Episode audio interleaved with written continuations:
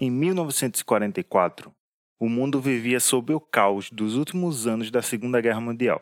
O Brasil vivia os últimos anos do Estado Novo de Getúlio Vargas.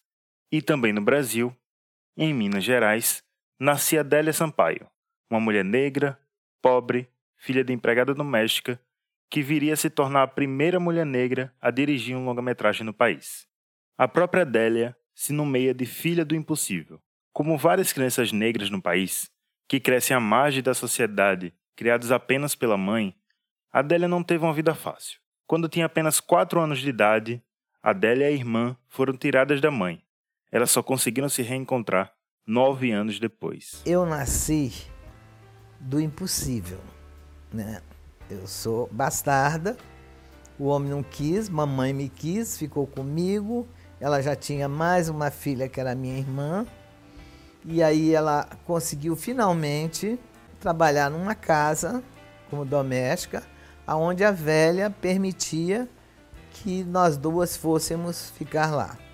Então era Glória, porque ela não tinha convivência com a gente se não fosse dessa maneira. Ela faleceu, passaram-se dois anos e uma das filhas apareceu lá em casa, dizendo para a mamãe: Olha, vamos para o Rio, você vai trabalhar comigo na minha casa, você cozinha muito bem, você faz tudo muito bem, não sei o quê, e vamos botar as crianças na escola para aprender e tal, fazer uma faculdade lá, cheia de planos.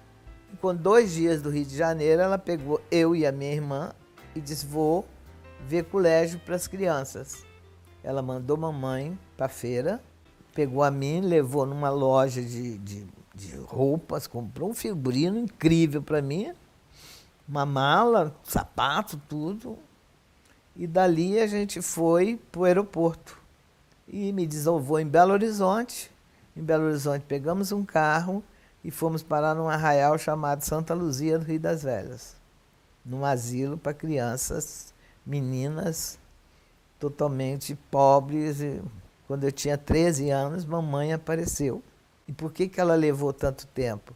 Porque tinha a dívida do colégio, de um ano de colégio, tinha a dívida das passagens que ela usou para trazer a gente tinha a dívida das roupas que ela comprou para mim, do avião, tudo, enfim. Não tinha. É uma escrava, escrava mesmo, mas ela, danada, ela conseguiu. Foi no Rio de Janeiro, aos 13 anos, que a Adélia descobriu que era cinema. E também descobriu que queria fazer cinema. Foi tipo amor à primeira vista. E a minha irmã, que trabalhava como revisora na Tabajara Filmes, que era um, uma empresa onde inclusive o Cinema Novo nasce. Era uma empresa que importava filme russo. E aí ela disse assim, olha, eu, vai ter uma exibição do filme. Você, já, você conhece cinema? Eu digo, não. Então vou te levar. Quando aquela tela abriu, eu digo, meu Deus. Eu digo, eu vou entrar nessa tela um dia. Que é o que ela dizia, morreu dizendo isso que eu era tão doida que eu cheguei para ela e disse que ia virar cineasta. E ela realmente, é absurdo, absurdo. E ela disse assim, minha irmã, isso é cinema, não é assim não, minha irmã. Não, eu vou, eu vou conseguir, você vai ver.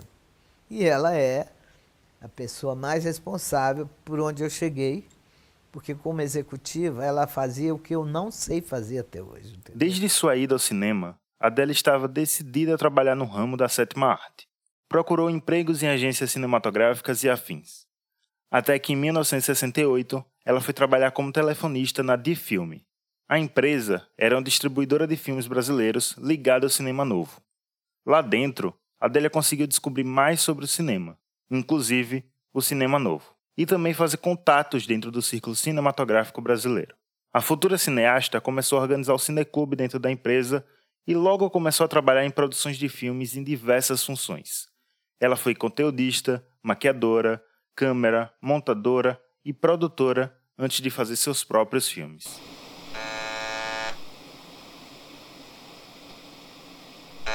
Tudo aceso.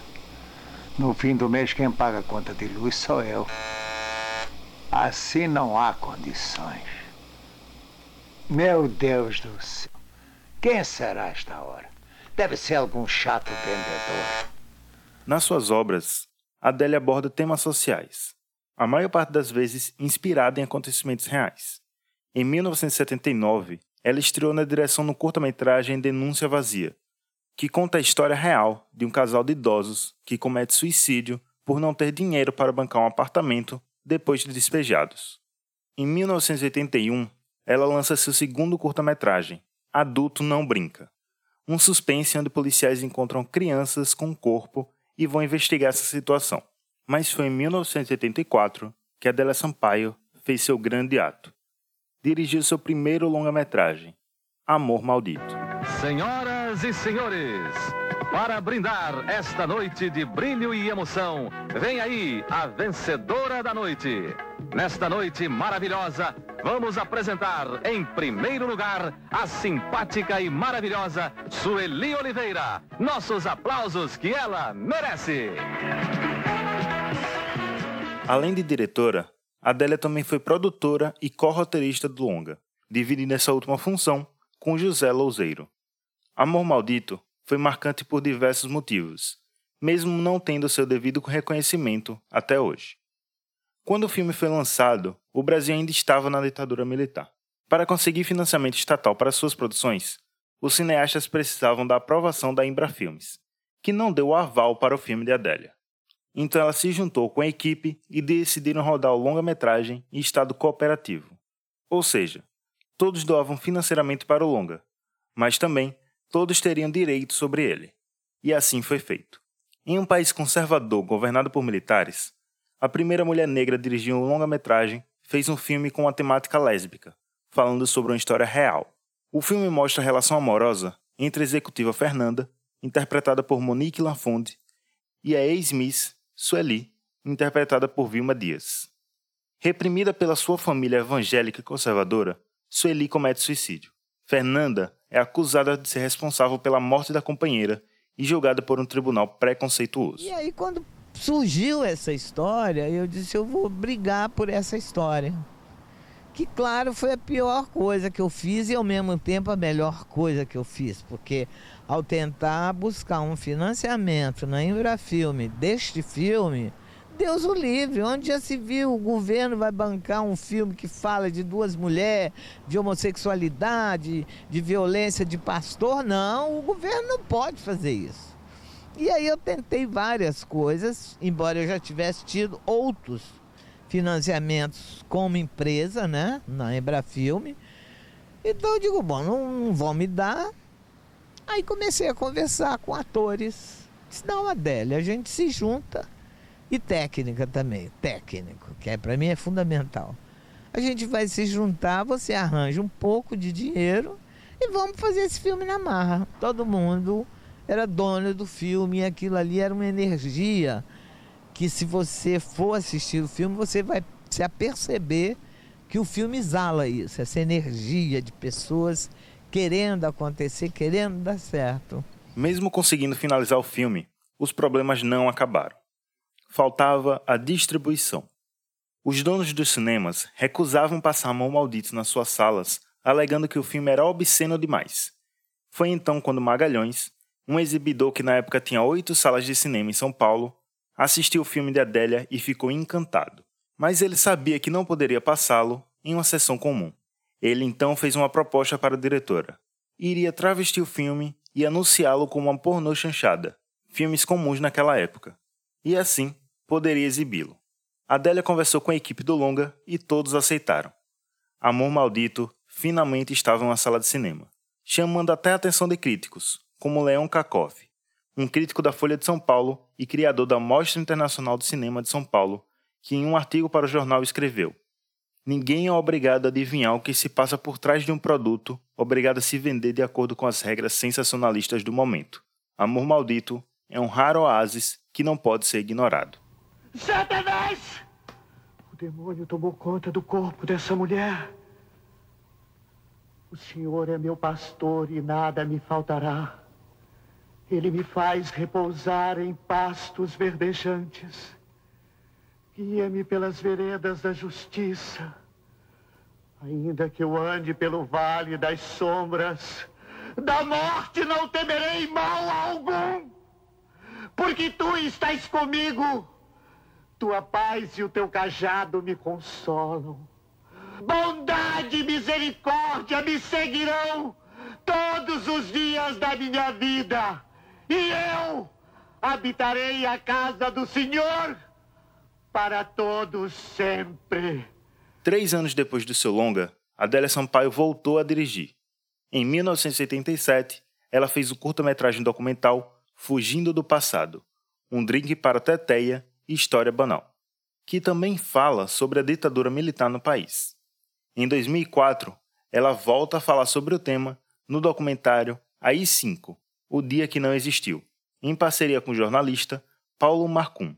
Sendo cria do cinema novo e vendo seu esposo, Pedro Porfírio, ser preso na ditadura, Adélia sempre se mostrou grande opositora do regime e fez esses documentários como uma forma de denunciar e relembrar de como foi um período difícil, não só para o cinema, mas para todo o país.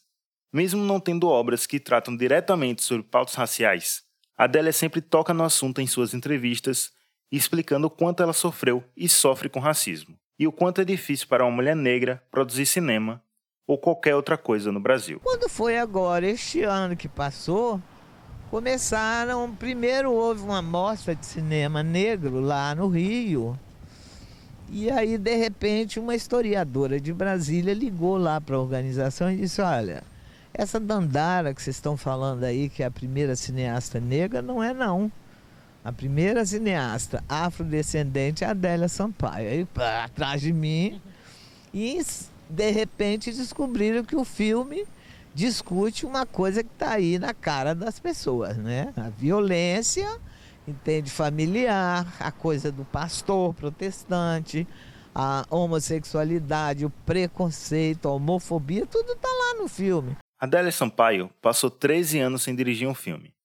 Nesse meio tempo, ela foi para o teatro. Foi assistente de direção de Miguel Falabella em diversos espetáculos.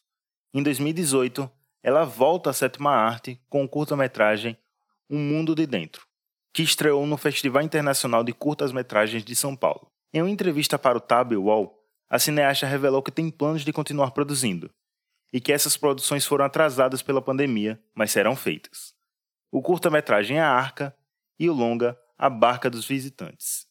Em A Arca, ela vai falar sobre o reaquecimento do cinema brasileiro, que, comprovadamente, foi feito por mulheres, a partir de Carlota Joaquina, da Carla Camurati. E enquanto novas obras não chegam, a própria Adélia disponibilizou as anteriores no seu canal do YouTube, onde qualquer pessoa pode assistir seus curtas e longas. E é claro que os caminhos de Adélia e da Ebé já se encontraram. Na edição de 2017 da mostra, a cineasta veio para Sergipe exibir seu longa-metragem e receber uma homenagem lindíssima. Essa homenagem, esse podcast e a própria Adélia são importantíssimos para lembrar nós, jovens cineastas, que tantos e tantas já lutaram e conquistaram antes de nós, e que jamais podemos esquecê-los. Ser chamada novamente pela Luciana, pelo João e vir para esta para mim tem uma importância muito grande, que é mostrar um filme que, se por um lado eu fico muito feliz porque ele não é um filme datado, por outro eu fico muito triste porque mudou muito pouca coisa, quase nada, né? Então a homofobia está aí, a violência caseira está aí, a violência de tribunais está aí, enfim, mas a gente insiste. E é sempre bom que tenha uma plateia de jovens que nem imaginam que em 1984 existia tudo isso, continua existindo. Estar tá aqui, para mim, é uma honra muito grande receber o troféu de quem eu recebi, maior ainda. E com certeza, chegando no Rio, eu vou ligar para o Walter Lima Júnior e devo fazer um selfie com ele para mostrar quem me entregou o prêmio. Então, me sinto premiada pela vida e pelos olhares atentos e lindos de todos vocês. Uma meninada brilhante. Esse foi mais um episódio do podcast EBE, uma coprodução da EBE Mostra de Cinema Negro e da Café Preto Produções Sonoras. Eu sou Hector Souza e fui responsável pela narração, roteiro e edição deste episódio. Além de mim, o podcast também é coordenado por João Brasil, Luciano Oliveira e Tiara Menezes. Mês que vem estaremos de volta com mais um episódio.